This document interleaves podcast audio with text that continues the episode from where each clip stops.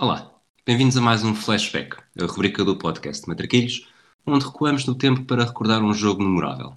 Hoje vamos viajar até 26 de maio de 1999, em Barcelona, no dia em que o Manchester United derrotou o Bayern Munique numa das finais mais dramáticas na história do futebol mundial.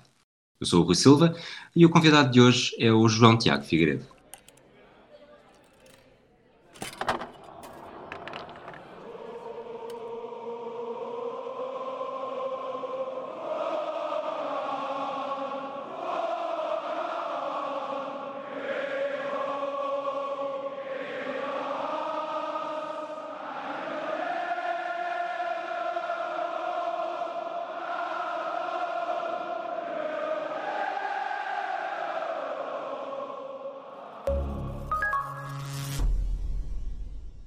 Conheço o João Tiago Figueiredo pessoalmente, mas comecei a admirar o seu trabalho há vários anos, quando ele trabalhava no Mais Futebol.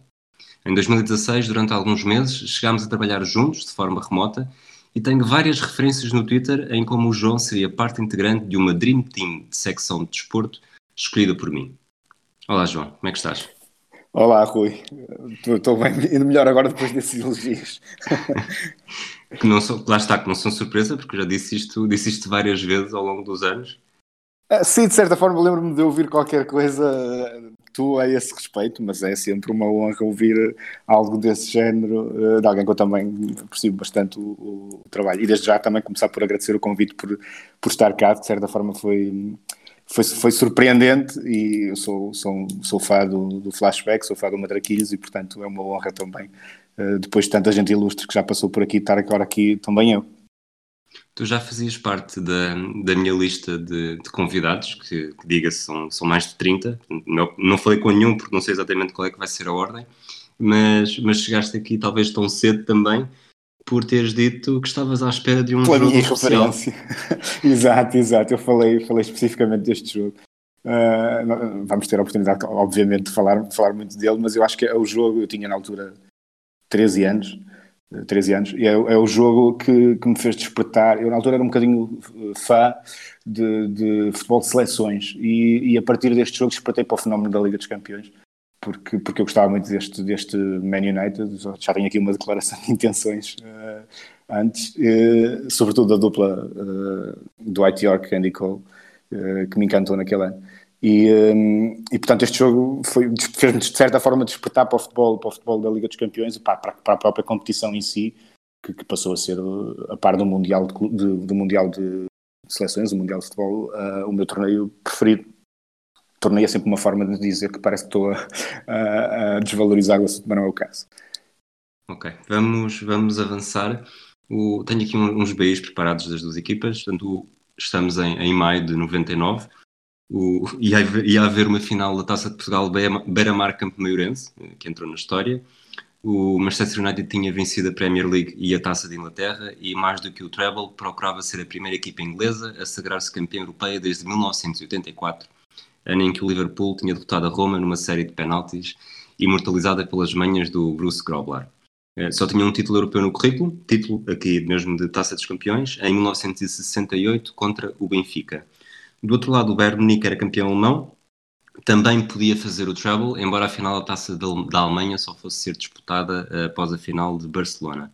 O Bayern tinha três títulos no currículo de forma consecutiva entre 74 e 76 e desde então já tinha perdido as finais de 82 contra o Aston Villa e de 87 contra o Futebol Clube do Porto. Diz-me uma coisa, João. Este, tu já disseste que o Manchester era a tua era uma das tuas paixões nesta altura. Foste confiante para esta final? Tens, essa, tens essas memórias?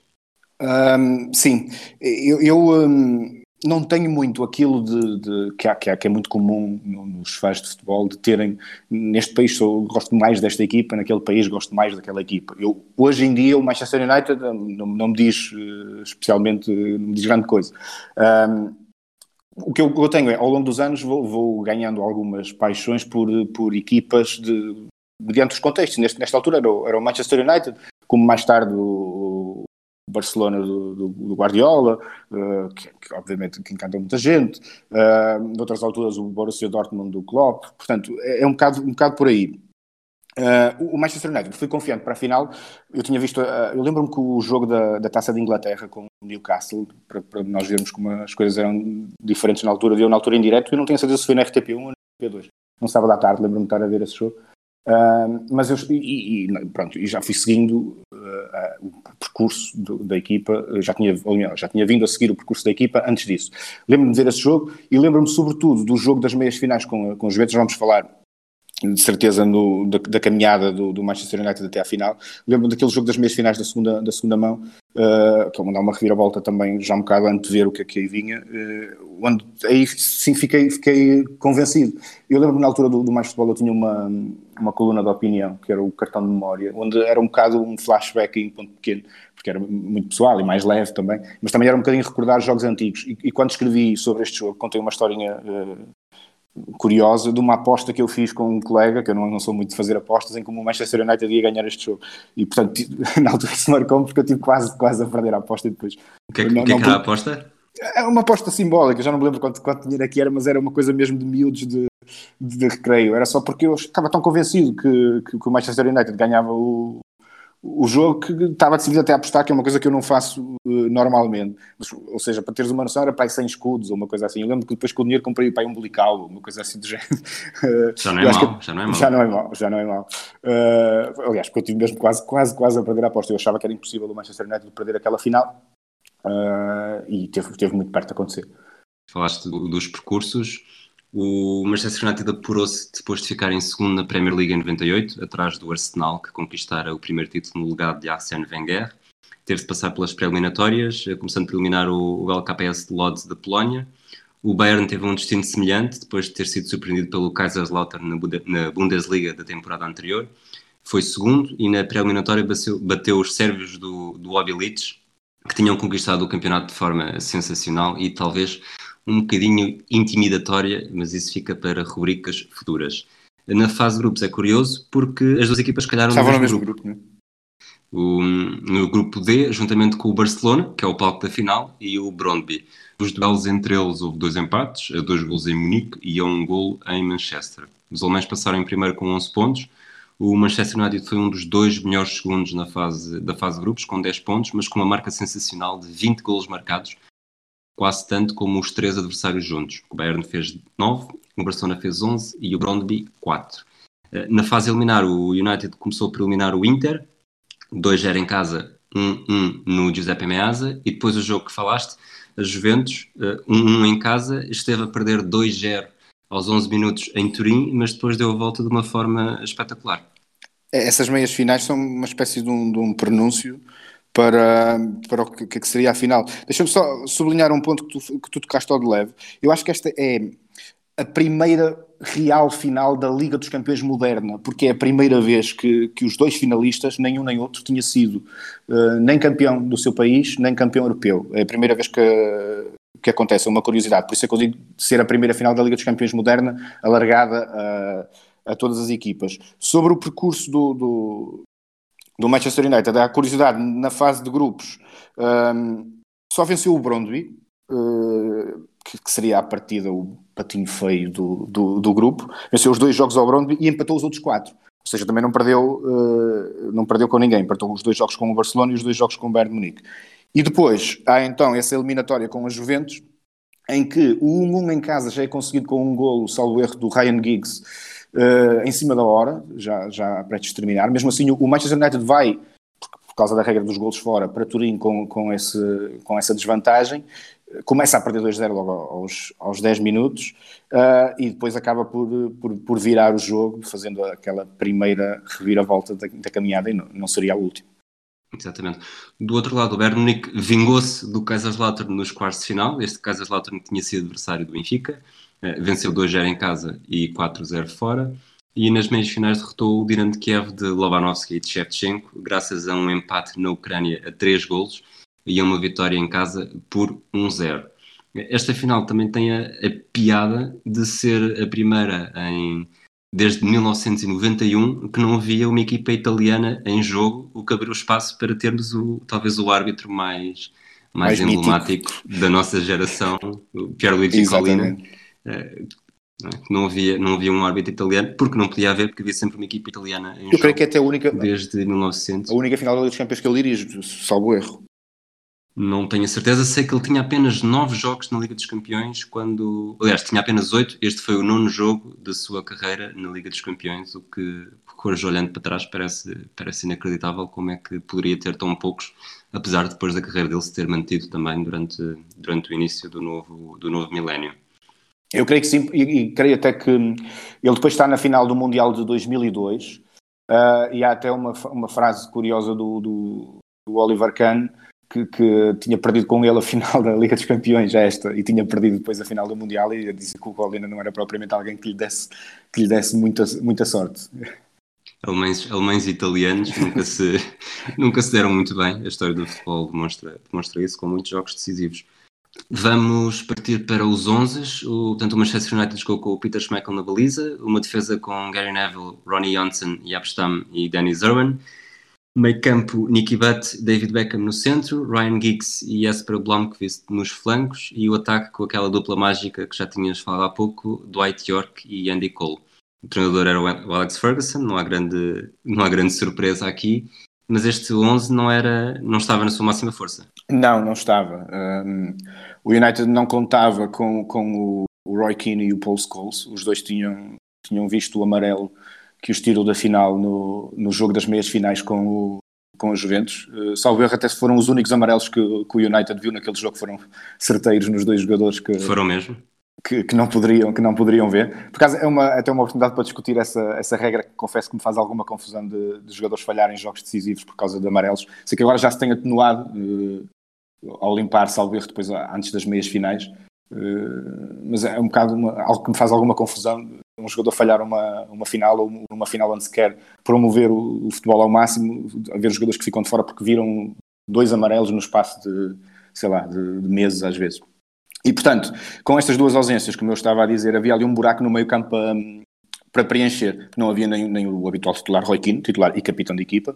Um, que também estava e, lesionado, entretanto lesionou-se no, no joelho. No jogo da final, sim. Sim, na final, logo aos, aos 5 ou 10 minutos, entrou depois o, o Teddy Sheringham para o lugar dele e marcou o gol logo de seguida nesse jogo com o Newcastle da, Taça de Inglaterra.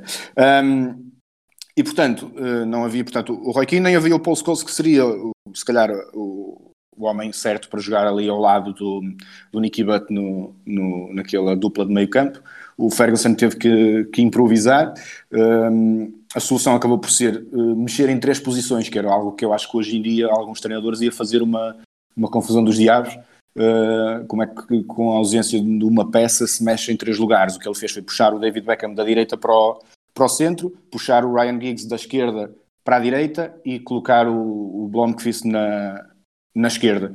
Uh, foi a solução encontrada. Eu lembro-me que na altura se falava na possibilidade do Ronnie Johnson uh, jogar uh, na frente, mas também não, não havia o outro norueguês, o Henningberg, que também estava lesionado, e portanto teria que mexer com, com menos confiança, se calhar, no centro da defesa, talvez com o David May que estava no, no banco, uh, ou o Wes Brown, um jovem. E, e, portanto o, o Alex Ferguson a ter que improvisar aqui para, para abordar esta, esta final. Não seria o único, o Bayern também tinha ausências. Exato. Só uma, última nota do, do, United: o Schmeichel era o capitão e ele já tinha anunciado que ia abandonar o clube no final da temporada. Estaríamos longe de, de imaginar para onde ainda naquela altura. exatamente, exatamente. O Bayern Munique jogou com o Oliver Kahn na baliza, a defesa com o Lothar Matthaus como livro, depois uma linha de quatro com Marcos Bavel, Thomas Linka, Samuel Kufur e Michael Tarnat, meio campo com Stefan Effenberg e Jens Jeremies, eh, depois uma espécie de, de, ataque de jogadores de apoio ao aquele Panzer careca chamado Karsten Janker, havia Mário Bastler e Alexander Ziegler. O Otmar Hitzfeld era o treinador, havia apenas um estrangeiro na equipa, o central ganês, o Samuel Kufur, que era também o jogador mais jovem, tinha 22 anos, de todos os 22 que entraram em campo.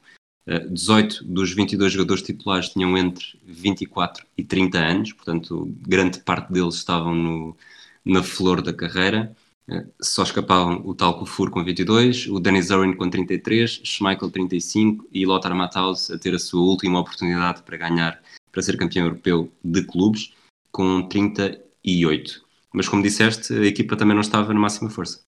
Sim, havia aqui também duas baixas de, de peso no, no, no, Bayern de Munique, o, ambas por lesão. O Lizarrazu, o lateral esquerdo, campeão do mundo pela França no ano anterior, um, ehm, portanto, que estava lesionado, uh, deu lugar na altura ao, ao Tarnet, que acabou por ser o substituto à esquerda, e depois o avançado brasileiro Giovanni Elber, que também era baixa por, um, por lesão e que, portanto, também desfalcou a equipa do Bayern para, para este jogo entrando já no jogo, portanto, as duas uhum. equipas jogavam, o equipamento tradicional era de vermelho, uh, supostamente iriam, iriam atuar com o alternativo, mas pelo que eu li, chegaram à conclusão que seria uma tristeza que as duas não pudessem jogar com o equipamento tradicional.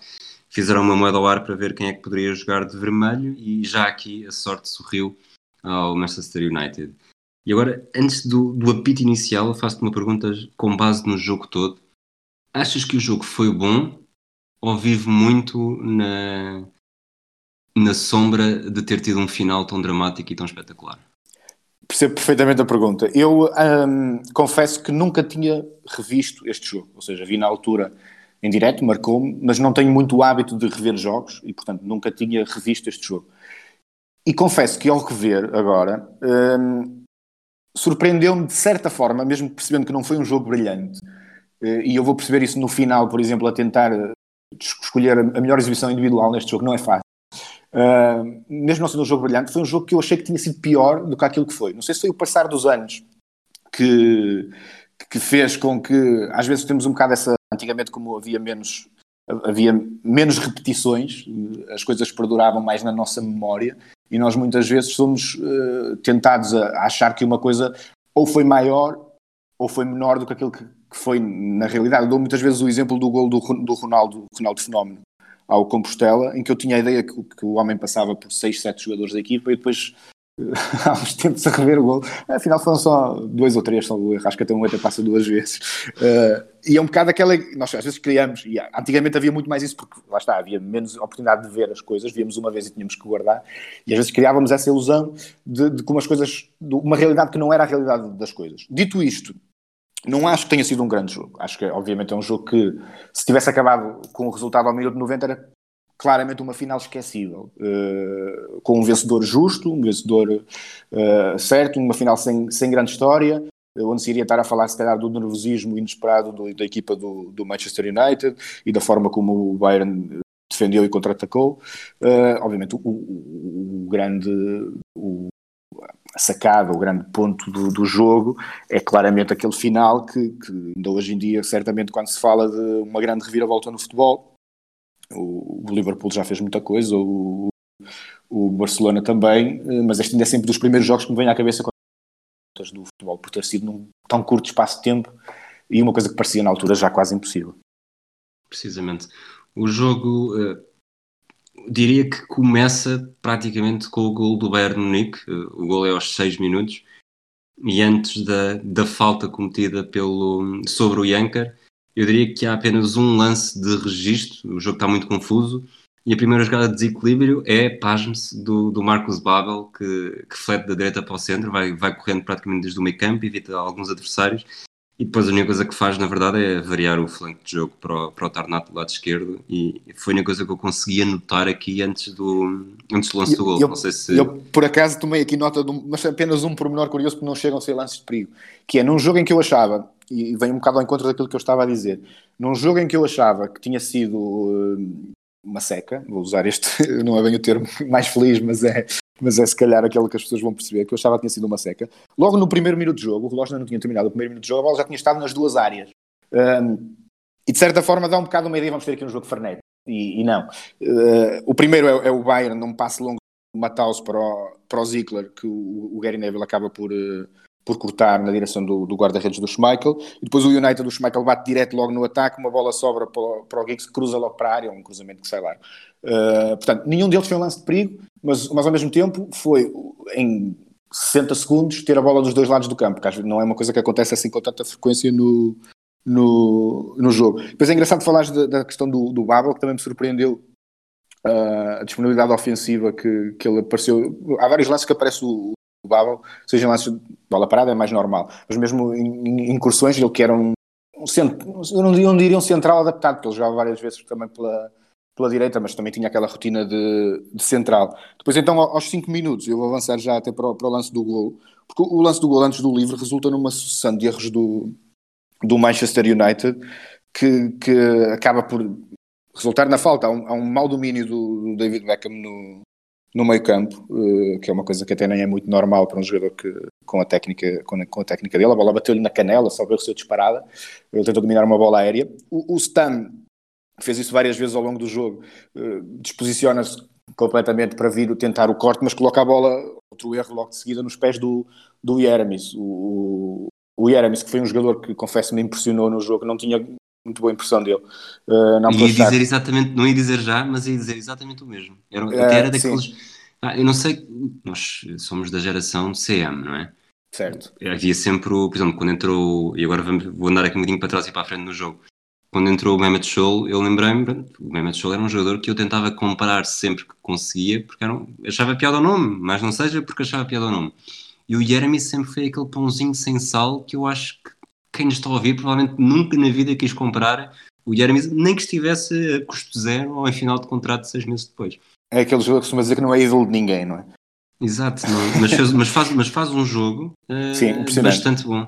Sim, sim. Uh, ele teve sobretudo em ação na marcação ao, ao, David Beckham e foi, foi, foi, foi, muito bom. E é ele que inicia então esta jogada do, que resulta depois no livro. Ele coloca, ele recebe a bola do, do corte feituoso do, do Stam, coloca logo na esquerda no Zickler, que, que de primeira e de costas já percebe-se da entrada do Yanker no centro e coloca quase em balão para a entrada da área.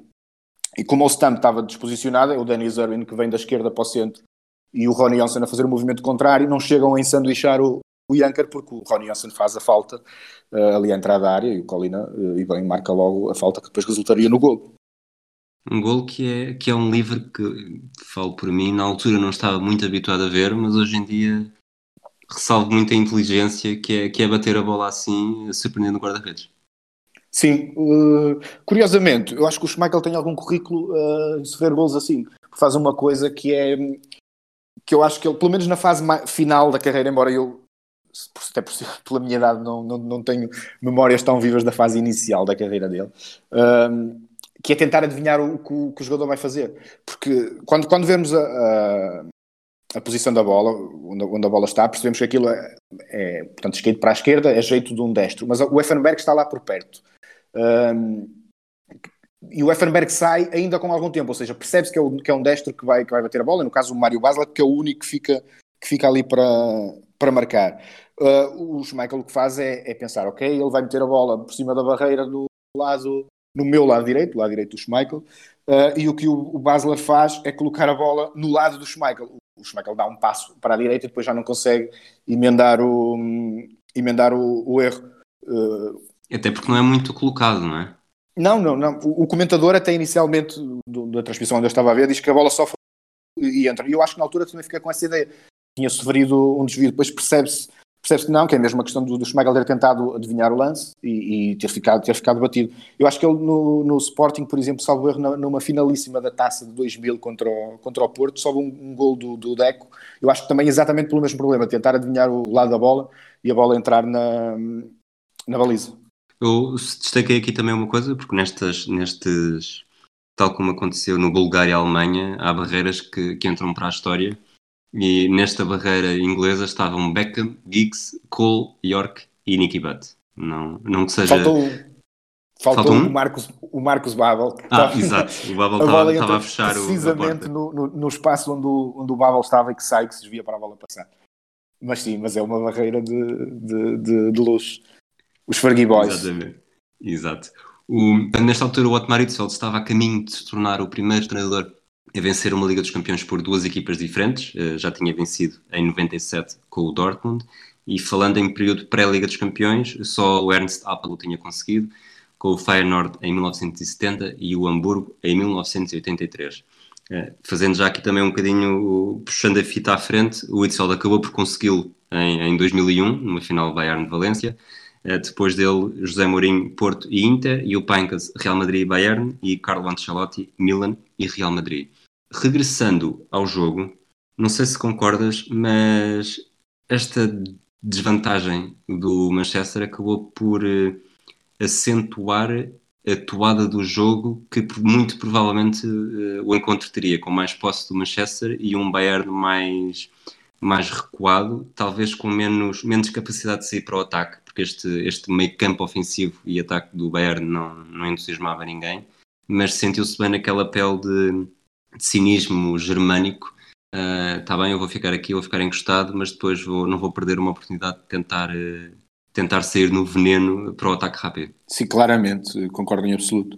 Um, embora os jogadores do, do, Manchester United tenham revelado uma, uma dificuldade enorme para, para furar a, a barra do, do Bayern, na verdade é que eh, logo a disposição tática das equipas, o Bayern jogava com o Matheus naquela posição de, de livre, que hoje em dia é muito raro de, de ver, ora atrás dos, dos, centrais, ora à frente dos centrais, ele, ele tem duas ou três arrancadas ainda na, na primeira parte, onde pegava na bola, arrancava, arranca até a área, e, e foram até dos lances em que, com espaço, o, o Bayern, na primeira parte, conseguiu uh, causar alguma coisa sair, de, portanto, da, da sua zona mais defensiva. O Bayern ficou, de certa forma, como peixe na água, ficou confortável com, com o, portanto, a vantagem e com a forma de jogar, porque se a equipa estava já montada para jogar dessa forma, uh, com um golo a maior uh, perfeito. Uh, os jogadores do United acusaram o golo, é normal, notava-se um, algum nervosismo. Eu, eu, tenho aqui uma nota.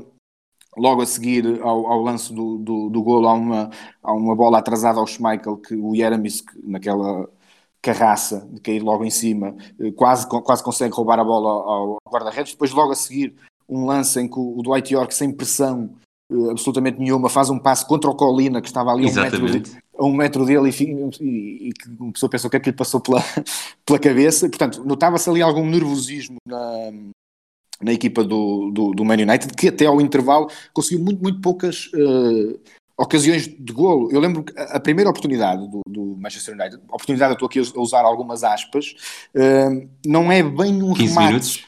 Exatamente, não é bem um remate, é um lançamento longo do, do, do lançamento lateral ao longo do, do Gary Neville. O, Stam sobe e aparece, ganha ali de cabeça à, à entrada da área ao, ao Effenberg. A bola fica ali a pingar para o Andy Cole, o Cole não consegue rematar, o Link não consegue cortar, mas atrapalha também, evita o remate, é o Effenberg que vem atrás em esforço e basicamente corta a bola contra o Cole e a bola vai na direção, não da baliza, mas, mas um pouco ao lado e que cria ali o primeiro uh, o primeiro lance de perigo para o, para o Man United, pelo menos o primeiro frição nas bancadas de, do Camp Nou. Um, eu acho que isto foi muito, esta, esta dificuldade do, do Manchester em jogar, foi muito por causa da, da, da, da boa, da excelente marcação que o Jeremis fez ao, ao, ao, David Beckham, porque obrigava, obrigava quase sempre o United a bater longo nos, nos avançados, quase sempre pelo stun, era, era o ponto predileto de construção, porque, porque e, depois o, o Bayern de Munique com os dois centrais, o Link mais o Matheus, o Jeremis e o Effenberg ali perto dos laterais, tinha sempre superioridade em qualquer, qualquer uh, situação que fosse. Nós falámos há bocado, eu falava no início do, do, de como me encantava a dupla Andy Cole do White York, e a verdade é que eles tiveram uma passagem pelo jogo muito, muito discreta. Exatamente. Há aqui um lance também que eu achei curiosidade, muito curioso o comentário do. Isto acho que era a transmissão era britânica, claramente, porque eles estavam a sofrer bastante pelo Manchester United. Há um lance de cabeça disputado entre o Stam e o Yanker, depois mostram a repetição e realmente parecem dois gigantes iguais. E o comentador britânico solta com, com um tom bastante engraçado. Podiam ser irmãos, não podiam? E de facto eles foram, eles foram inseparáveis durante, durante todo o jogo. Sim, sim, é, é verdade. Uh, foi uma, uma das, das batalhas que, que aconteceram do, no terreno de jogo, essa do Stam. O Stam, na altura, eu, eu era fã do, do Stam, ele tava, tinha chegado nesse primeiro ano, estava no primeiro ano de, de Manchester United e já, já se percebia, lembro de, de, quando se falava na altura dos melhores centrais do mundo, Stam era um nome que estava lá sempre presente. Uh, não era propriamente o centro, não foi o central mais técnico, que, que não era propriamente um Ricardo Carvalho Uh, mas, mas era um central com uma, um sentido profissional, uma agressividade e uma qualidade no desarme muito, muito forte. O, o Janker, em sentido inverso, nunca foi um jogador que me entusiasmasse muito. Uh, e pronto, e é isto. o, quando, quem, fala, quem fala assim não pode dizer mais. Exatamente.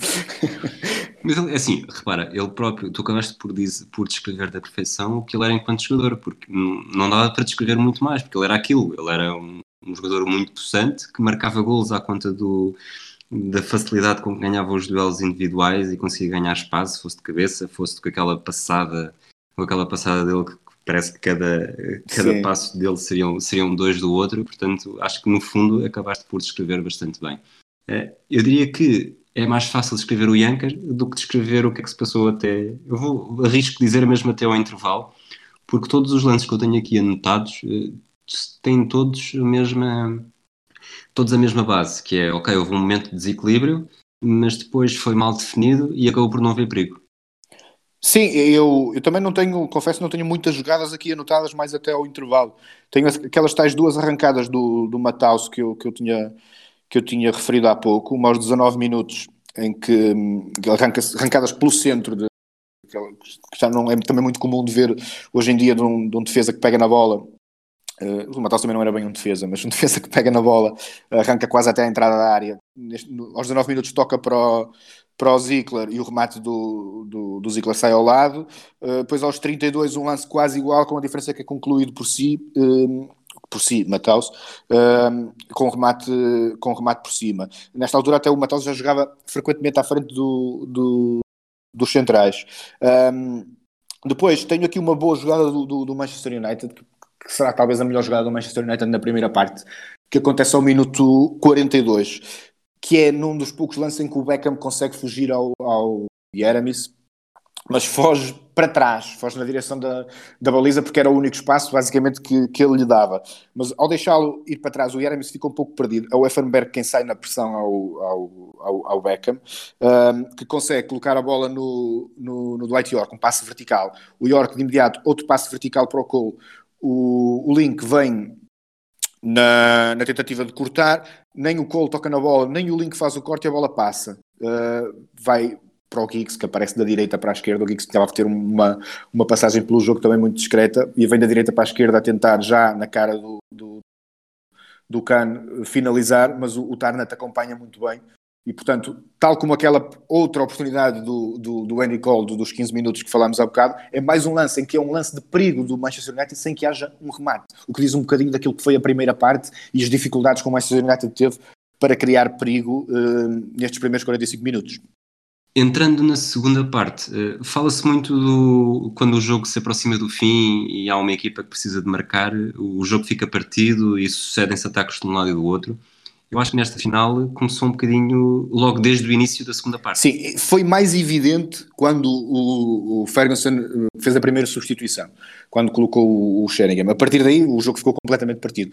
Mas sim, mas foi um pouco, um pouco isso. Eu acho que até foi um, de certa forma, foi a, a toada possível no jogo perante uma equipa que defendia em bloco e outra equipa que não estava a conseguir, não estava a conseguir furar. E onde nem as bolas paradas estava, excetuando obviamente o caso do gol do, do, do Bayern de Munique, e é uma, uma exceção muito importante, mas onde nem as bolas paradas estavam a conseguir fazer grande diferença. Eu tinha aqui uma nota, porque por curiosidade, e comecei obviamente a ver um jogo quando se sabe o desfecho é, é diferente, fui tomando nota dos cantos todos do, do Manchester United na primeira parte. Foram seis cantos, foram todos cobrados pelo, pelo, pelo Beckham, e além de nenhum ter criado qualquer perigo, não há um único canto em que a bola tenha sido uh, tocada depois do, do pontapé do Beckham por um jogador do Manchester United, ou seja, a defesa tirava primeiro posto, do, tirava o segundo posto, o Kane defendia. Portanto, é um bocado para. Eu, eu, ao fazer este exercício de, ficar atento aos cantos e depois percebendo o desfecho, era um bocado também para perceber isto como o futebol. Uh, há seis oportunidades para fazer uma coisa e não se consegue, e depois no espaço de um minuto há duas e umas duas de forma, de forma perfeita. Deixa-me dizer também um comentário curioso do narrador inglês ao intervalo, uh, que salienta que a última vez que uma equipa tinha uh, conseguido virar um jogo na, na, final da Liga dos Campeões, uh, depois de estar a perder ao intervalo, tinha sido em 1987 contra o Bayern de Munique, e tinha sido no caso o, o, o Futebol Clube do Porto. Portanto, o Manchester United acabaria por fazer uh, de novo ao Bayern de Munique aquilo que, que já tinha acontecido em, em, um, em 87. Depois também aqui umas curiosidades. Eu, eu fui ao preparar esta, esta presença cá, também recolhi algumas, algumas declarações sobre o que é que se disse na altura e, e tinha aqui uma, uma frase do Teddy Sheringham uh, que, que, que, depois seria absolutamente decisivo no jogo um, e que eu vou, vou, vou, citar aqui, ele diz: Fiquei chateado quando o Mister me disse que não ia ser titular. Queria jogar, queria ser o herói. Lembro-me que o Sir Alex veio ter comigo ao intervalo e disse-me: Vão entrar os mesmos, mas vai-te preparando, porque se o jogo ficar assim por mais 10 ou 15 minutos, tu vais entrar. E eu não queria que a nossa equipa marcasse, queria que continuássemos a perder um zero para ter a oportunidade de jogar. E eu achei curioso esta, esta honestidade do, do, do Teddy Sim. Sheringham. Sem um, hipocrisia nenhuma. Exatamente, exatamente. E, e, por outro lado, tenho também aqui uma frase do. Desculpa, tens aí uma frase também de.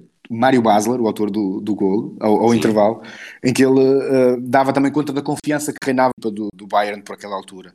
Ele diz: O nosso treinador falou tranquilamente connosco ao intervalo sabíamos que tínhamos sido melhores do que o United na primeira parte. E eu disse ao Effenberg que se continuássemos a jogar assim na segunda parte, ganharíamos de certeza. Eu acho que o, que o Bayern de Munique jogou até melhor na segunda parte do que na primeira e perdeu o jogo. É possível. Aliás, é possível não, foi mesmo. Uh, basta ver as oportunidades criadas. Uh, aconteceu.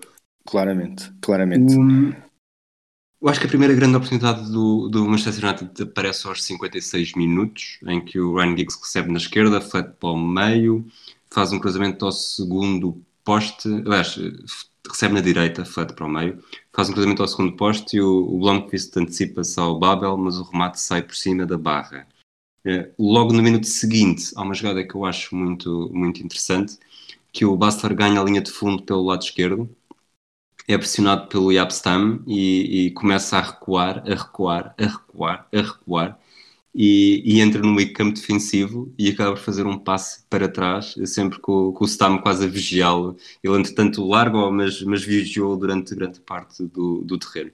Sim, esse, esse primeiro lance do, do, do Blomqvist é se calhar a, aquelas duas oportunidades que eu fui falando na primeira parte, como não havia o remate, é o primeiro remate perigoso do, do, do Manchester United. É de, facto, é de facto um lance muito perigoso por um jogador que, se calhar, olhando para o 11, era o eu não lhe chamaria o intruso, mas o jogador se calhar menos, menos conhecido desta, desta equipa, este, este Blomqvist, que, que não seria titular provavelmente se, se, se não houvesse os, os castigos que, que falámos no início. Uh, é um jogador que, curiosamente, salvo este foi o último jogo pelo Manchester United, mesmo tendo estado lá mais dois anos, porque ele sofreu uma lesão gravíssima uh, para a época seguinte, portanto, o último jogo oficial, e esteve dois anos sem jogar. Uh, eu acho que ele teve aqui o ponto carreira. Teve aqui a oportunidade de ser o herói uh, e falhou por centímetros, não, não desvio, uh, ali na, na, pequena área, uh, ganhando a frente ao, ao Marcos Babel. Era ali o momento de, de glória que, que ele tinha para, para, um, para escrever o seu nome na história, acabou por atirar ao lado. Por outro lado, ele entra na história porque sai aos 67 minutos para entrar o Sheringham. Mas antes disso, queria destacar ainda mais uma jogada em que o Bastler, já no meio campo ofensivo, mas por pouco, vê o Schmeichel adiantado e tenta assustá-lo. E aliás, consegue porque o Schmeichel escorrega, a bola passa por cima da barra, mas por pouco, e chegou a pensar se podíamos ter ali um dos melhores dos gols mais memoráveis na história da Liga dos Campeões. Sim, de facto era um, era um gol absolutamente incrível, chamado golo olímpico, com o remate praticamente do, do meio campo. Nesta altura e, e, durante grande parte do jogo, quase tudo de perigo que, que o Bayern Munique conseguia criar passava muito pelo, pelo Basler, que era claramente o homem do ataque em, em maior evidência. Um, depois veio então, então a tal substituição, quando o Blomqvist entrou então na história para, para dar lugar ao Sheringham, e eu acho que é a substituição que, que, que muda o jogo de certa forma, indica o, ou seja, o pártio de vez. Uh, a equipa do Manchester United fica mais ofensiva, uh, vai, corre mais riscos, claro, mas, mas, de certa forma as coisas até acabam por parecer uh, mais naturais, porque o Beckham vai para o seu lugar habitual, portanto, na direita do meio campo, o Giggs para a esquerda também para o seu lugar, para o seu lugar habitual, mas o, o Nicky Butt fica ali um bocado sozinho no, no, no meio campo. O Sheringham junta-se uh, aos dois da frente, é o York que passa a jogar um pouco mais nas costas do Sheringham e do, e do, e do Cole. É uma tática mais, muito mais arriscada parte do Manchester United e que parte completamente do jogo. É a partir daqui que vão surgir as, as principais oportunidades do Manchester United, mas também, uh, depois do golo, as melhores oportunidades do, do, do Bayern Munique, completamente uh, partido. Acredito que a primeira oportunidade que tens aí do, do Manchester United é aos 69 minutos, um lançamento para a área, em que depois a, a tua dupla, repito sempre esta parte do depois de teres dito que gostavas desta dupla, enquanto a dupla entra em ação. Uh, por acaso não tinha aqui esse lance apontado. Tinha um, um, um canto em que o, o Stam uh, cabeceia por cima, num canto do David Beckham, onde se percebe que a coisa já está a começar a ficar uh, mais afinada, mas por algum motivo esse passou-me passou ao lado. Sei se conseguiste descrever. Descrevo, até porque na verdade não é assim, seria uma oportunidade se o, se o Cole conseguisse acertar na bola. Portanto, a bola é lançada no ataque, o York dá de cabeça, a bola sobra ali para o coração da área e o Cole tentou o remate acrobático, mas na verdade dá-lhe com a canela. Sim, já Portanto, estou recordado, sim, sim, sim, já estou a ver qual é. Qual é eu percebo, é eu percebo que não tenhas escrito porque realmente não, acabou por não ser perigo, mas talvez tenha sido um aviso de como este novo sistema mais, mais povoado no ataque poderia dar eh, problemas ao Bayern, poderia provocar dificuldades ao Bayern tanto que o, que o Hitzfeld, muito pouco tempo depois, uh, mexe no jogo também. Sim, mexe, tira, tira o Ziegler, coloca o, portanto, o, o Mehmet Scholl, o jogador que tu contratavas. Uh, Exato. O, que é um jogador que no papel até poderia fazer a mesma posição do, do, do Ziegler e se calhar até não consigo, não consigo ter a certeza que não tenha sido essa a ideia do, do Otmar Hitzfeld. Um, a verdade é que também é um jogador que joga muito pelo centro e que, portanto, com, com a ausência do, do, do, segundo médio natural ali na equipa do, do, Manchester United, acaba por dar uma superioridade ali no meio campo que, que leva, que empurra o, o, Manchester, que empurra, perdão, o Bayern para, para a frente eh, e sobretudo em contra-ataques, eh, em dois ou três contra-ataques vai, vai causar muito perigo. Eh, um deles logo, logo depois, aliás, o, o, o Mehmet Scholl entra, é um jogador com uma qualidade técnica Uh, muito boa. Uh, e, e, dois minutos depois tem logo uma combinação o Effenberg que, que, remata, que remata de longe, a bola passa ligeiramente ao lado, mas já cria ali algum, alguma sensação de perigo. Uh, e depois, logo no minuto seguinte, portanto, isto aos 70, ele entrou aos 70, aos 72 tem esta combinação com o Effenberg, e aos 73 uma nova combinação, desta vez a meias, uh, ou melhor, isto agora parecia ao Jorge Jesus, vocês os três façam um quadrado. A meias não. Uh, o Mehmet Scholl toca no Janker, o Janker no Effenberg, Uh, e um, o Effenberg remata e é o Schmeichel com aquele estilo pouco ortodoxo que ele sempre teve e com as pontas dos dedos que acaba por evitar o segundo gol do, do, do Bayern de Munique com uma defesa uh, uh, assinalável. E depois vem então, imagino que queiras falar disso, ao minuto 78 a bola ao poste, que, que seria um momento de gênio do Mehmet Show, que provavelmente ainda hoje estaríamos a falar daquele show se a bola tivesse sido alguns centímetros ao lado, não é? Antes, antes desse lance, eu vou dar-te vou dar a primazia para falar desse lance, mas antes desse lance destaquei também aqui que vê-se pela primeira vez o Solskjaer alongar, já ao lado de Ferguson, e muito provavelmente também já lhe teria dito que mais tarde ou mais cedo ia entrar para, para o relevado se as coisas continuassem assim. Curiosamente, hum, eu depois tenho aqui também recolhi uma frase do Solskjaer que ia falar há, há pouco, e ele diz que hum, ao intervalo que viu o, o o Alex Ferguson a falar com o, Teddy Sheringham e que ficou naquela expectativa, ele agora a seguir vai falar comigo, e ele não, não, não falou com o Solskjaer ao intervalo. E o, e o Solskjaer, quando estava a aquecer, disse que não tirava os olhos do banco à espera que o, alguém olhasse para ele e para, para lhe dizer anda, vai, vai lá para dentro. Acabaria por entrar, entrar mais Isso tarde. Deixa, deixa-me acrescentar, é o eterno drama do suplente a aquecer. Passei, passei, passei, por isso talvez mais vezes do que desejava e, e, realmente há sempre aquele momento, sobretudo depois de um remate em que a bola não entra, eh, uma coisa assim, um remate que sai mal, nós temos sempre aquela esperança de ok, vai ser agora, tem de ser agora. Mais vezes do que, do que devia, eh, não foi. Manter aquele contacto ocular a ver se isso dá alguma ideia ao, ao treinador, não é? Telepatia. É, Exato, exato.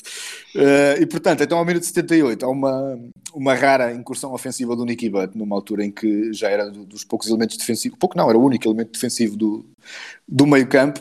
Há uma rara incursão defensiva, uh, ofensiva que acaba por dar num disparate. Ele entrega no, a bola direta no, no Effenberg, o Effenberg coloca logo na, na, no Mário Basler, o Basler está encostado à linha sobre a direita, o Beckham entra de primeiro, o Basler faz um drible bom sobre o, sobre o Beckham e tem uma arrancada até à entrada da área do, do Manchester United.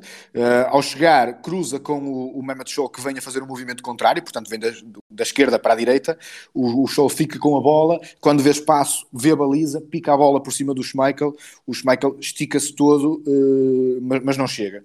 Uh, o Schmeichel conta no. Há um, há um flashback do, da UEFA eu acho que também o nome também, se não me engano, é flashback, foi bem pensado por eles.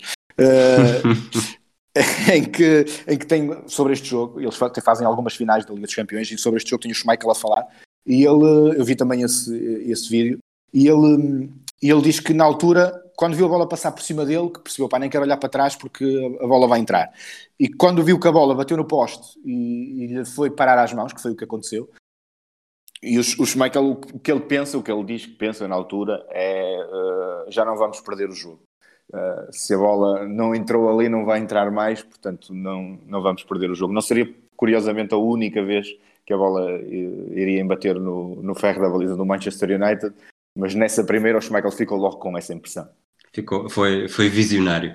Uh, depois, isto, tanto estamos a falar de uma jogada ao, à entrada dos 80 minutos e aos 80 minutos há uma substituição que, que para muitos pode marcar a história do jogo. Sim, precisamente. É a, a saída do, do Lothar Matthaus, na altura, na altura ainda hoje discute um pouco o que é que esteve por trás daquela, daquela substituição. Eu não, não tenho a certeza, mas porque não vou, agora quando voltei a, a, quando revi o jogo foi com comentários em inglês, na altura vi o jogo na, na RTP, e tenho ideia de que na RTP se discutia um pouco se tinha sido uma substituição para, para o aplauso, porque o Matheus estava praticamente em final de carreira e, e tinha aqui então a grande oportunidade de, de ganhar a, a, a, Liga dos Campeões. Eh, discutiu-se também muito se, se teria sido o Matheus a pedir a substituição. E ele esclareceu depois mais tarde que, que não pediu a substituição diretamente, que informou o, o Otmar Hitzfeld que estava cansado uh, e que no espaço de dois minutos o, o Itzel optou logo por, por, fazer a substituição. Tirou o, o Lothar Matthaus e colocou, portanto, o Thorsten Fink, que queria ter até um papel importante no, no lance do gol do, do empate. O, curiosamente, quem não estava nada cansado foi quem entrou no minuto seguinte. Sim, no minuto seguinte entra, portanto, o segundo, o segundo homem do jogo. Uh, deixa-me deixa interromper só para, para, dizer que isto é curioso, porque o, o Sheringham entra num momento em que o jogo está parado num canto a favor do Manchester United e o Solskjaer entra para o lugar do, do Cole uh, também num momento em que o jogo está parado num canto a favor. Portanto, há aqui qualquer coisa de premonição.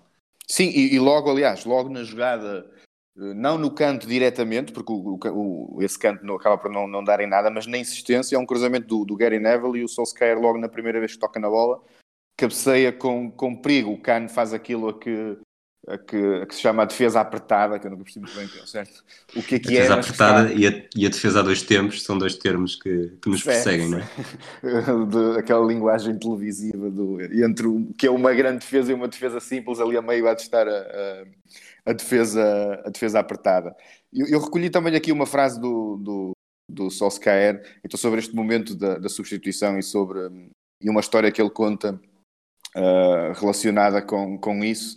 Uh, ele diz: Quase não dormi na noite anterior porque o, o Stam ressonava muito alto na cama ao lado. Peguei no telefone, liguei ao meu melhor amigo que trabalhava num hospital na Noruega. Ele disse-me que ia ver o jogo, exceto os últimos 15 minutos, porque estava no turno da noite. Eu disse-lhe para arranjar alguém para fazer o lugar dele, para ver o jogo todo. Tinha o feeling que algo grande ia acontecer comigo. É difícil explicar, mas acreditava que ia desempenhar um papel importante naquele jogo. Uh, é uma é história curi curiosa, não é? Uh, do feeling do, do Solskjaer, que provavelmente hoje não saberíamos se, se a história tivesse, se a história daquele jogo tivesse sido outra, não é? Sim, e é curioso porque o meu pai nesta. Pronto, o meu pai não é, não é enorme adepto de futebol e não sei exatamente se foi na altura de entrada do Solskjaer, mas lembro perfeitamente de ele ter ido dormir para o quarto antes do, do fim do jogo ainda estava 1-0, portanto não viu, não, não viu a parte final de uma das finais mais memoráveis do. do Teria sido pior se estivesse no estádio, é, né? Sim, sim, como também, como também aconteceu, mas disso falaremos mais à frente.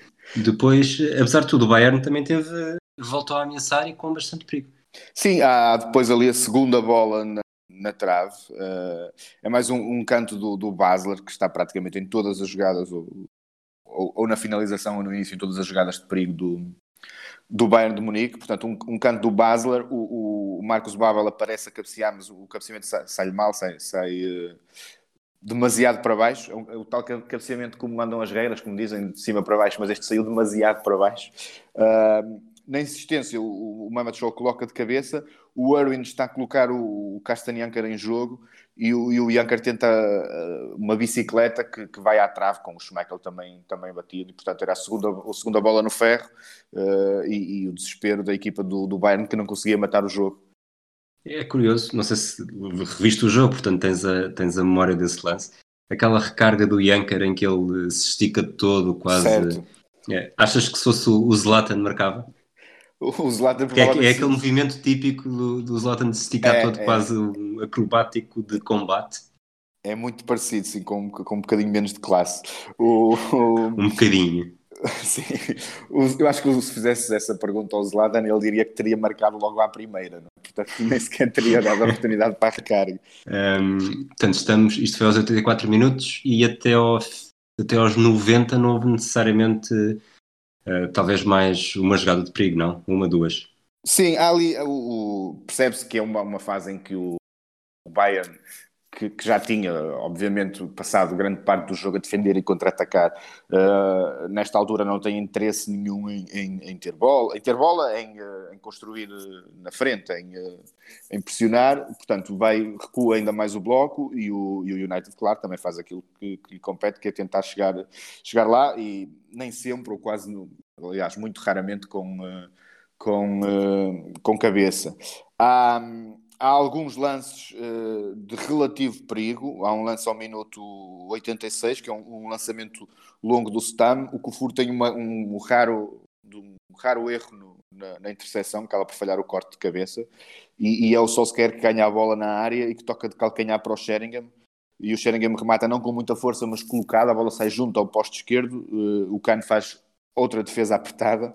Uh, e, e, nesta altura eu acho que a, dupla suplente, portanto o Sheringham Solskjaer já tinha produzido mais do que, do que a titular, o Andy Cole e o Dwight York, os tais preferidos que eu falava no, no início, mas que, que neste jogo acabaram por ser, por ter uma passagem muito discreta pelo, pelo jogo. Aliás, logo a seguir há, há um cruzamento para a área em que o, o York uh, está em boa posição, tenta o remate, mas não, não consegue Ainda há um cabeceamento do, do Solskjaer que leva à direção da baliza, mas pouca força, e portanto que o, que o, o Cana agarrar. Era portanto uma fase muito de, de cruzamentos e do chamado chuveirinho.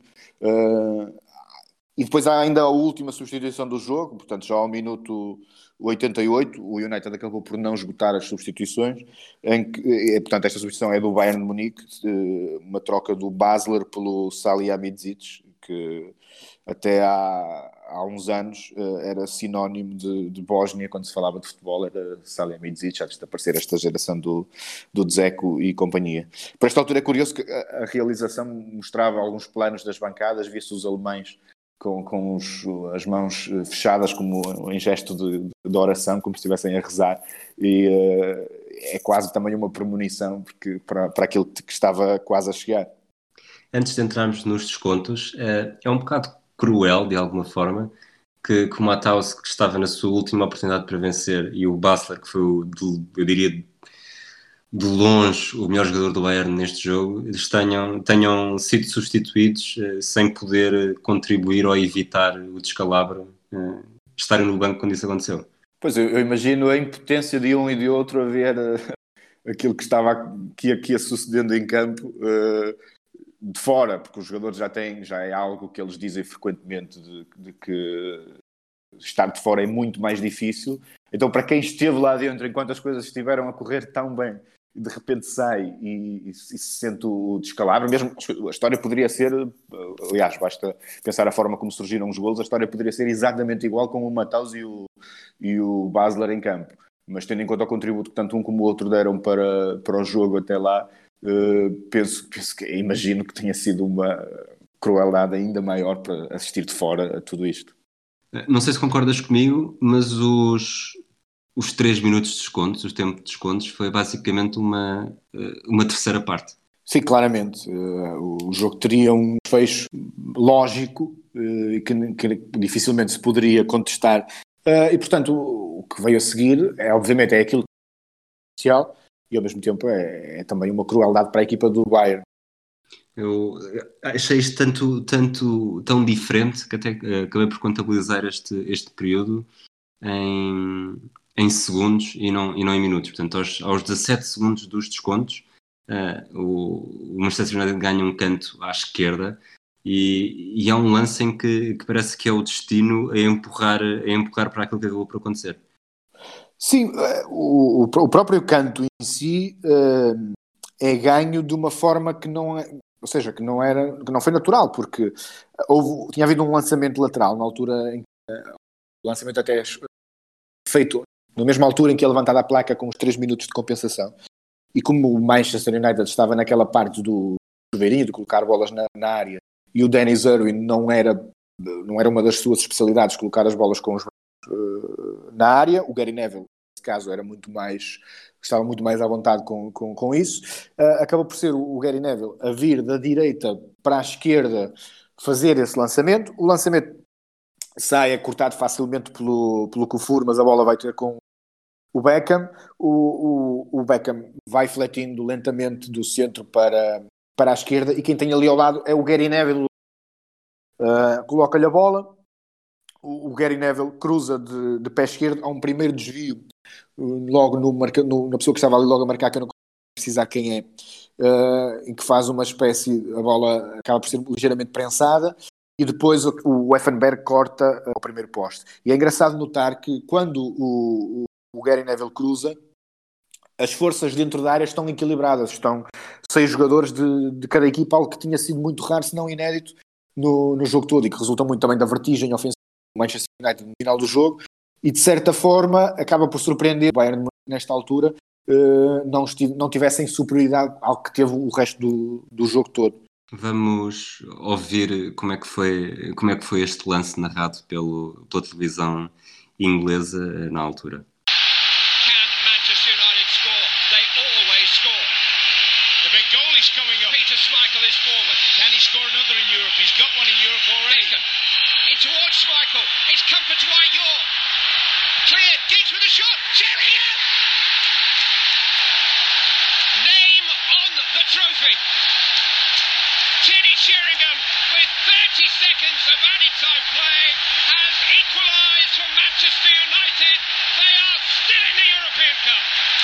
Bom, João, consegues, depois desta, desta euforia toda que ouvimos, o que, é que, o que é que destacas aqui mais? Há logo o primeiro comentário, na altura do, do canto, é, é, engraçado. O comentador diz: Can Manchester United score? They always score. Marcam sempre. Uh, é verdade que, que na caminhada de, de, da equipa do Manchester United até à final tinha havido alguns gols uh, milagrosos, que falámos até nessa aquela meia final com, com a Juventus, Uh, e portanto era até para os ingleses um bocado estranho que a equipa do, do Manchester United final do jogo com, com, com zero golos e havia ali uma oportunidade de, de, de equilibrar as, de equilibrar as uh, forças, de marcar, de marcar o, o que resultaria no, no empate. Um, o que aconteceu então depois? O, o Schmeichel sobe à área, uh, como sempre, é de lei, é obrigatório, Uh, a bola uhum. vai ter com o, com o guarda-redes, eh, é um bocado daquelas. Uma coisa quase impressionante como é que acontece com tanta percentagem de, em, vários, em vários jogos. O, o Schmeichel, apesar da bola ter ido, não consegue um cabeceamento. Não, não, consegue um cabeceamento. Acho que vou ficar por aqui porque aquilo não é bem um cabeceamento. Ele toca a bola para o segundo poste, onde, onde há um outro toque defeituoso do, do York e a bola vai andando ali um bocadinho uns toques defeituosos atrás dos outros. O terceiro é um bastante perigoso porque é do Thorsten Fink, que tem a oportunidade de aliviar a bola da área, mas acerta-lhe só de, de, raspão e a bola acaba por ir para a entrada da área, onde o Giggs devolve, devolve de, de, de primeira. Era uma tentativa de remate, o Giggs, claramente. Uh, mas também é um remate que não sai bem. Uh, é, exatamente, é, não, não, é propriamente o, o pé, uh, o pé mais forte do, do Giggs. Apesar de não sair bem a nível de, de, de força, apanha pelo caminho o Sheringham e assim não perdoa. Uh, trata de dar-lhe o, o, caminho certo e empatar o jogo. Há aqui uma, um pormenor importante uh, que é este gol também acontece porque o Bayern de Munique, numa coisa que hoje em dia se vê pouco, coloca uh, dois homens nos postos, um no primeiro, Mehmet Scholl, um no segundo, o, o, Tarnet.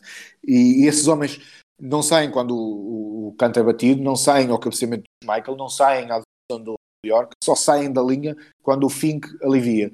Seria perfeito se o Fink tivesse conseguido um alívio uh, bom, longe. Como a bola vai para a entrada da área, o tempo é, é muito curto, porque o Giggs devolve logo, como, como eu disse, para, para o centro e a bola chega ao Sheringham. Portanto, o, o Manchester United acaba por ter a área praticamente de, de, até à linha final de, de amplitude para jogar e, uh, e o Sheringham consegue empatar o jogo.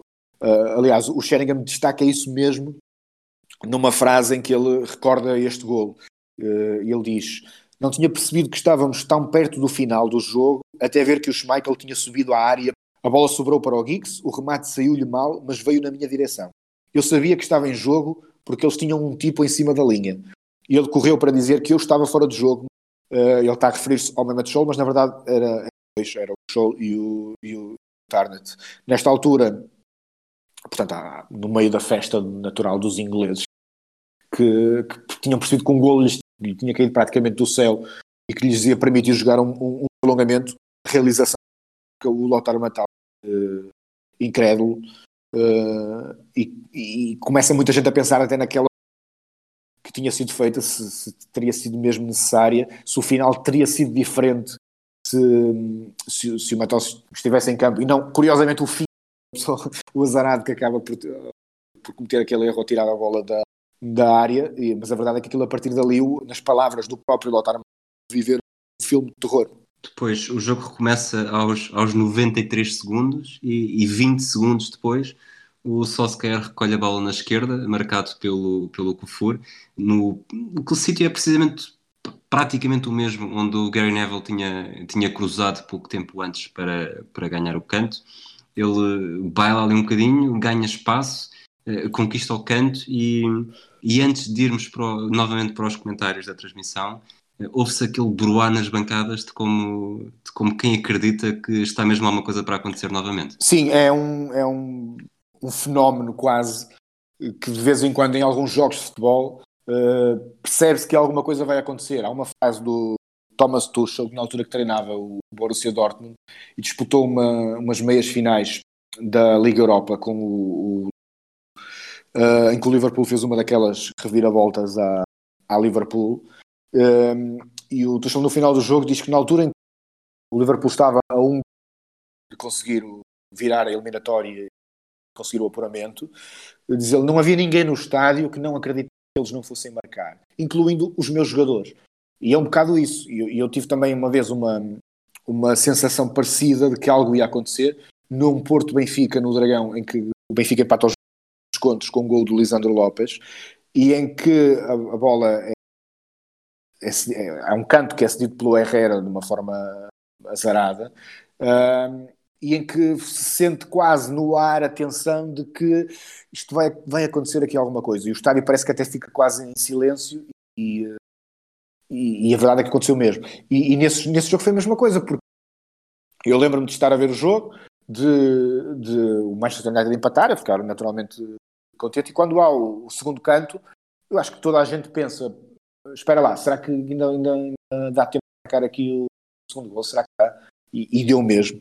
Uh, curiosamente, não lance o, o Schmeichel já não sobe. Uh, o Schmeichel diz que estava mais preocupado em ter a calma, tinha a adrenalina ali à flor da pele, uh, e que estava a tentar concentrar-se.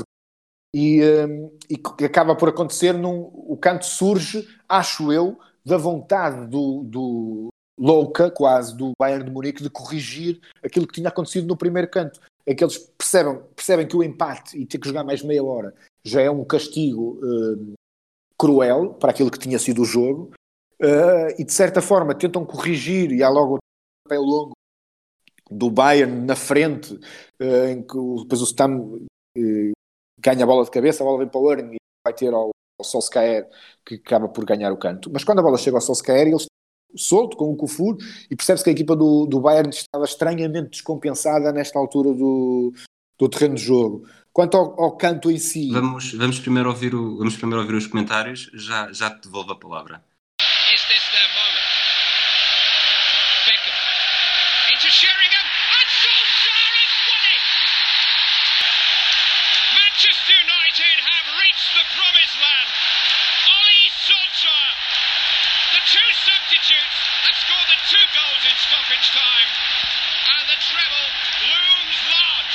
Vamos a isso, João? Sim, é, é, um lance em que, portanto, o, eu vi a repetição do, do lance várias vezes e não ver quem é que falhou a marcação ao Sheringham. Ele tem ali uma empante no primeiro poste de, de cabeça.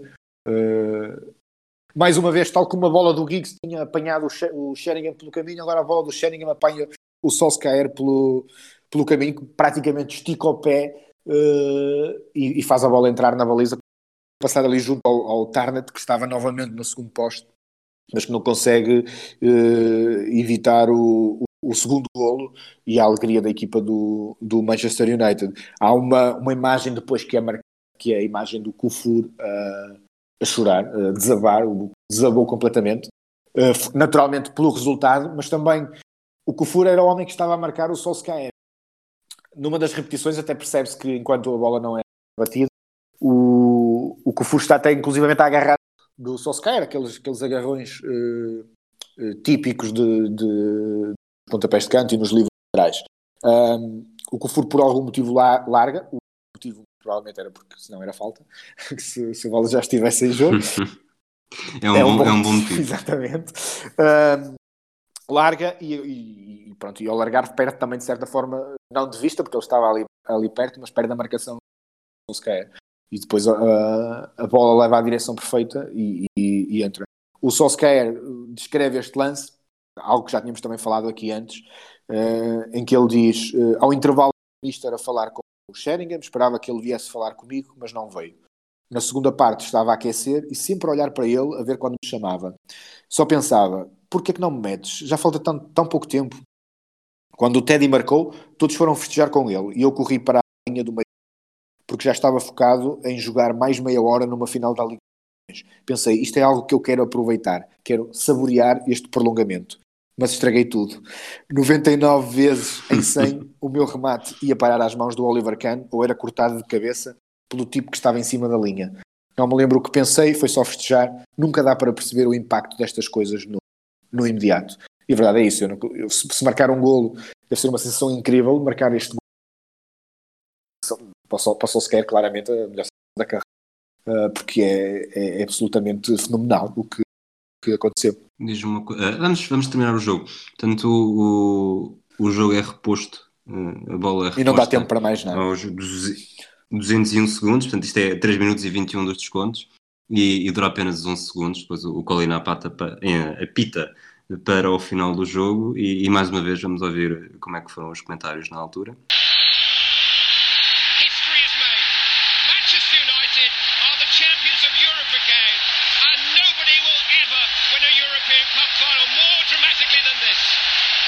João, e tu na altura, o que é que, o que, é que te lembras deste momento, de teres este carrossel de emoções, sobretudo para quem estava a torcer pelo, pelo United? Eu acho que conseguiam ter um pouco mais de compaixão do que o comentador inglês. O comentador inglês tem uh, uh, um comentário sobre o Lothar Matthaus, né? uh, e ele diz: What are you thinking? But, o que é que ele está a pensar? But honestly, who cares? Quem quer saber? Uh, e é verdade que os ingleses estavam, estavam loucos. Eu estava, como, como disse no início, como, como tinha aquela preferência pelo Manchester United, estava feliz, mas aquela imagem do Kufur tinha mexido comigo. Uh, o Kufur no, no chão, e se calhar foi das primeiras vezes que olhei um bocado derrotado da, da, da história futebol, como, como, como em qualquer desporto, só, só um pode ser vencedor e há sempre o, o outro lado da história. A, a imagem do Kufur é, é, é impactante e há, e há, outras. O Colina, depois do segundo gol, vai levantar vai levantá-los e tentar que pelo menos vocês têm que terminar o jogo. Há até, eu acho que creio que o Mehmet Show tem uma espécie de uma epifania que é um dos jogadores que está deitado e levanta-se a correr para o meio campo mas já não dava, não dava mais tempo para nada. E portanto, esse final do jogo mim foi, foi essa mistura de sensações de estar satisfeito. Tinha ganho a aposta, que falei no início, lembrei-me uh, a dada altura. Uh, e, e, de certa forma também o lado impactante. Uh, acho que toda a gente consegue entender que, que é perfeitamente normal aquele, aquele, o sofrimento daquela equipa, uma equipa que sofreu, que sofreu assim, como, como sofreu o Bayern, por ter perdido um que estava na mão, que poderiam ter uh, fechado mais do que uma vez no, 90 minutos e que em pouco mais de um minuto uh, acaba por fugir, por virar com e, e, passar para as mãos do Manchester United. Já agora, aproveitando este, este futebol tão, tão louco e cruel, vamos ouvir a reação do Alex Ferguson na altura. Alex Ferguson, they put you through the mill into injury time, almost lost the cup, and you win it. The new European champions, the treble, the dream come true for you. Oh, I can't believe it. I can't believe it. Football, bloody hell. But they never give in. And that's to win it. Absolutely fantastic. So. I mean, you must have thought it gone there with just yeah, a few seconds left. You sent yeah. Schmeichel up. Yeah, I didn't send him up. He went up on his own. Did he? Right. But anyway, fantastic. I'm so proud of my players. Well done, Alex. You better get back there and celebrate. Fantastic. Thanks. João, antes de falarmos do, do legado deste jogo, uh, se calhar vamos já partir para as, para as estrelas. Uh, três estrelas, a quem é que as dás? Eu, eu uh, este não é um jogo de grandes exibições individuais. Uh, e também, de certa forma, não é fácil olhar e perceber, uh, ou seja, a tentação óbvia é pegar dizer que foram as figuras do jogo, mas depois estamos aqui a entrar muitas vezes naquela linha entre o que é a figura do jogo ou quem é o melhor ao meio campo. E então, como, como tenho esta possibilidade de escolher três nomes, três, quatro, cinco estrelas, acabei por jogar um pouco com, com os, dois, os dois conceitos. Um, para as três estrelas, pela forma como, como jogou, como, como de certa forma me surpreendeu pela forma como foi importante em não deixar o Manchester United jogar, por uma marcação uh, cerrada mas leal ao David Beckham, uh, eu escolheria o Yeramis. Ok. As quatro estrelas, uh, eu acho que seria a figura do jogo se o jogo tivesse terminado ao minuto 90, uh, que é o Mário Basler, não só pelo gol que marcou, que seria o gol que, que decidiria o jogo, mas porque eu creio que ele é a praticamente todas as jogadas de perigo do, do Bayern de Munique no jogo. Tem aquela arrancada uh, de, de, de 40 ou 50 com o lance do, Skull, do show. Do show, exatamente, ao poste. Uh, tem aquela tentativa de gol ao limpo que o, que o, que o Schmeichel vê a bola, apanha o susto de, do jogo, vê a bola passar por cima. É ele que cobra o canto, onde resulta depois o pontapé de bicicleta à trave do, do Janker, portanto, andou sempre ali por perto uh, e foi claramente os três da frente que começaram o jogo, a unidade em maior destaque do Bayern de Munique. Deixa-me adivinhar, as 5 estrelas vão para o David May por causa dos seus festejos. merecia, merecia. O... Já, já, já, já, falaremos disso mais à frente. merecia. O David May foi um personagem à parte. Uh, não, as 5 estrelas, uh, eu acho que aqui tenho que escolher a pessoa que foi decisiva nos dois gols. Foi o Teddy Sheringham marcou o primeiro e, e é decisivo no, no, segundo. É injusto cair-se em nenhum destes. Desculpa, podes repetir? É injusto? É injusto não colocar o Solskjaer, se calhar, em nenhuma eh, destas três posições, duas cinco estrelas ao, ao Teddy Sheringham, porque o jogo, o jogo mudou depois da entrada dele em campo, não necessariamente até para o Manchester United, mas, mas, mas mudou. Uh, mas eu acho que foi claramente o jogador que aproximou a equipa do, do Manchester United do, da vitória. É curioso, se olharmos para os números, o, o, o Teddy Sheringham marcou nessa época de 98, 99, 5 golos, a época toda, e dois foram em finais. Tinha, tinha marcado, portanto, na final da Taça de Inglaterra, uns dias antes contra o Newcastle, e voltou a marcar agora aqui, eh, neste jogo, o jogo, o jogo o golo que levaria o jogo para o prolongamento, se ele próprio não tivesse contribuído decisivamente para o gol do, do Solskjaer no, logo a seguir uh, a esse gol. E é engraçado também perceber que o Sheringham na altura já teria uns 32, 33 anos, não tenho, não tenho agora, uh, consigo precisar. E uma pessoa pensava que poderíamos pensar que estaria no final da carreira, ele depois anos, para mais 10 anos depois desta, desta final, obviamente noutros níveis, mas era um que, que um, icónico do futebol inglês. Portanto, 3 estrelas Ian Jeremis, 4 estrelas Mário Bassler, 5 estrelas Teddy Sheringham. É justo dizer que o, que o Solskjaer fica no banco a aquecer para entrar se for preciso. Exatamente, e olhar com um olhar profundo para o Alex Ferguson. Ou para mim, no caso, que foi o que disse. Eu há bocado lancei, lancei a piada do David May. Uh, queres explicar o que, é que, o que é que se passou com o David May neste, neste jogo? O David May é, é um quando se fala deste jogo, obviamente fala-se de Sheringham, de Solskjaer, fala-se dos, dos Fergie Boys, do Alex Ferguson, do David Beckham, e de vez em quando também se fala do David May. Muitas... O David May, quem? Pois, porque o, o David May, que tinha jogado a soma impressionante de zero minutos em toda a caminhada do Manchester nesse ano da Liga dos Campeões, acaba por ter um protagonismo inesperado e de certa forma inusitado nas celebrações no final. Uh, quase todas as fotografias o David Meia num lugar de destaque, quando a taça foi entregue, ele conseguiu subir o palanque nas fotografias da entrega da taça, ele está aqui enorme. E há muita gente que o critica, Uh, e há outros que acham piada. Uh, eu lembro-me que se passou algo parecido, embora com as devidas diferenças, com o John Terry há uns anos, que, que nas finais que, que, que de, de, tanto da Liga dos Campeões como da, da, da Liga Europa depois, ou, ou, melhor, ao contrário, primeiro da Liga Europa e depois por acaso fiquei na dúvida. Não, disseste bem, disseste bem. Ah, Chelsea okay. 2012, Liga dos Campeões, 2012. Exatamente, exatamente. Uh, da Liga dos Campeões como da Liga Europa, eu creio que ele não, não joga, lesão, motivo, mas no final aparece equipado na, na tribuna e havia até aliás, vários memes com isso do, do, John Terry sempre equipado para receber uh, troféus. E o, o, David May, obviamente, não teve nem de perto nem de longe a carreira do, do, do John Terry, mas uh, uh, este protagonismo que ele acabou por ter no, no final também me fez lembrar esse, esse passado do, do, do Terry. O, o David May, quando as pessoas falam com, o, com ele sobre este jogo, falar com o David May sobre este jogo só pode ter um motivo que é uh, o protagonismo de, de, dele nos festejos no, no, no final. Uh, e ele, há aqui uma passagem curiosa em que ele foi muito criticado pelo destaque que tive e parte de mim arrepende-se do que fez. Mas a outra parte pensa, fuck them. O que fariam vocês numa situação destas? Os meus colegas gozaram comigo, mas a verdade é que eu não dei um chute nos a época toda. A medalha não significava nada. O que eu queria era a festa. E pronto, acho que ninguém pode condenar o David Make. Cada um, cada um contribui. Exatamente, como, exatamente. Como Foi consegue. o contributo dele e pronto, isto está também na história, de certa forma, do Manchester United por este protagonismo na, na final de, no final da final. Massa repetição.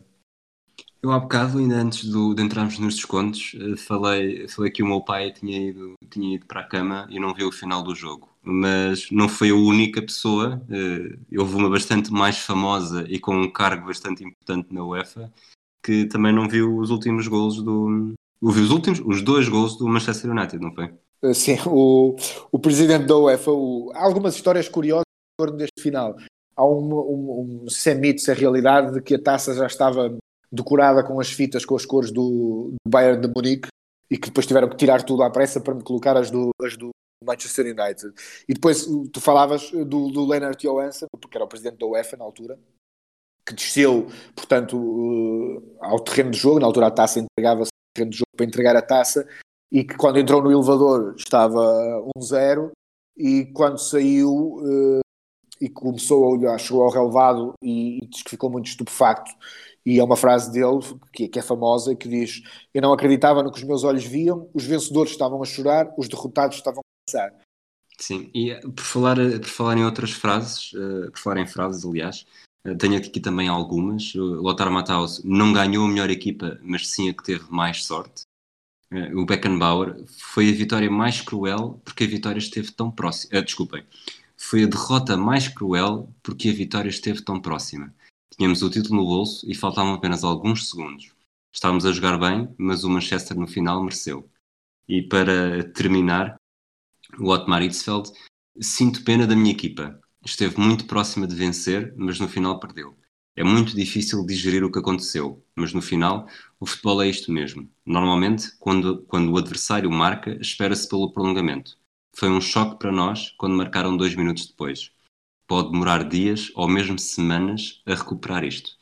E eu pergunto se na verdade demorou dois anos a recuperar. Sim, no caso do, do Bayern de Munique, sim. Uh, no caso do Lothar Matthaus, não, não tenho a certeza disso.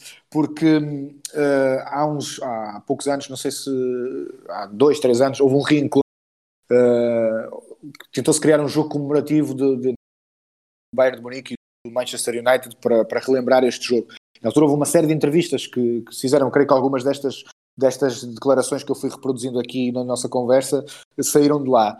E, e o, e o não esconde algum desconforto, também porque ele acabou por, por, por não vencer nunca a, a Liga uh, não, Mas ele não, não algum desconforto com o tema. Eu tinha aqui uma frase que recolhi em que ele diz: Não gosto de falar disso, a experiência foi má. Os ingleses é que gostam de falar do passado. ainda hoje falam do que aconteceu em 1966 discutam coisas com, discutem coisas com 50 anos. Na Alemanha falamos do futuro. Uh, e é um bocado. Percebe-se que está ali ainda uma coisa a atravessar. Uh, mas como dizias, para o Bayern de Munique, uh, dois anos depois veio a redenção nessa final da, da Liga dos Campeões de, de 2001, já com uma equipa bastante diferente do, da, da, final, desta final dos campeões, só quatro jogadores repetiram a titularidade, portanto o Oliver Kahn, o Link, o Kufur, os dois centrais curiosamente, e o, e o Effenberg, uh, o Janker e o Zickler acabaram suplentes utilizados nesse jogo o, o Jeremis estava no plantel mas não jogou a final, não sei se estava lesionado ou castigado o, o Tarnat também estava no banco mas não, não entrou. O Marcos Babel já tinha saído e o Mário Basler também. Portanto, já era um Bayern diferente e que acabou por. Eu acho que também havia o Mehmet Scholl e o Salgamidzic. Exatamente, não peguei no, nos suplentes, mas sim, mas sim, também é verdade. Uh, creio que até com o Mehmet Scholl é titular depois nessa final de, de 2001, salvo erro. Um, sim, sim, sim. E portanto, uh, é um Bayern diferente que de certa forma foi cruel para o Valência porque tinha perdido no ano anterior com o com o Real Madrid uh, e perderia ali aquela que, que, penso que foi a última oportunidade de vencer a Liga ou uma final uh, e perde nos penaltis, que é sempre uma forma ingrata de perder. E portanto é ali algum é um bocado o, ciclo da, da futebol uh, prosseguir. Um, um, dia somos derrotados saímos vencedores há outros derrotados e a história prossegue. Diz-me uma coisa, para ver se, se estás comigo neste, neste assunto. Nesta final de 2001, estavas no Bayern, mais não seja por causa do Kufur? Estava no Bayern, mas não seja. É, é, é, uma, uma boa definição. Uh, eu eu não, não, acho que não tinha uma predileção tão vincada como neste jogo, por aquilo que eu falei no início de não ter uma, uma, uma preferência. Eu não, eu não consigo ter aquela preferência de Inglaterra, Inglaterra gosta deste, Itália gosta daquele, eu vou, vou variando. Também por isso não tinha uma, uma predileção tão vincada, mas, mas claramente porque estava pelo, pelo, pelo Bayern, pelo, pela forma como tinham perdido aquela final de, de, de 99 e achar, ok, pronto, já sofreram aquilo que, que deviam vamos, e, uh, e, e dar-lhes a alegria que, que o Bayern, como grande equipa também que é, merece. João, diz-me uma coisa, ficou alguma coisa por dizer? Eu creio que não. Uh, tenho aqui também uma nota que foi desde que desde 1988 foi a primeira e anos depois que uma equipa venceu uh, o campeonato, taça do país e Liga dos Campeões. Em 88 tinha sido o PSV, no, naquela final da Liga dos Campeões com o Benfica, e que depois só se viria a repetir 10 anos mais tarde com o Barcelona do Guardiola em 2009. E também uma nota que não referi no início, uh, esta foi a primeira final da Liga dos Campeões de uma equipa inglesa desde 1985, portanto, desde a tragédia do, do Eisel. As equipas inglesas tinham estado, como sabemos, uh, suspensas das, das, competições europeias durante cinco anos, o Liverpool uh, até mais um, uh, e foi a primeira vez que uma equipa inglesa voltou a, um grande palco, era também importante para, não só para o Manchester United, mas para o futebol inglês, que tinha criado uns anos antes a Premier League, que hoje sabe, estava a afirmar-se, que tinha recebido o europeu de, de 19 96 e que estava apostado em dar uma imagem nova do, do futebol inglês e, e conseguiu, a ponto de hoje ter aquele que é provavelmente o campeonato mais interessante do mundo uh, do futebol. Ok, olha João, muito obrigado por teres aceitado o convite, por teres feito este, para fazeres este flashback connosco. Obrigado eu, foi um prazer eh, recordar este jogo. Nós voltamos eh, na próxima semana, talvez já, com, com um novo flashback e também com mais episódios de Matraquilhos e, e de outros podcasts do universo Hemisfério Desportivo. Um abraço e até lá.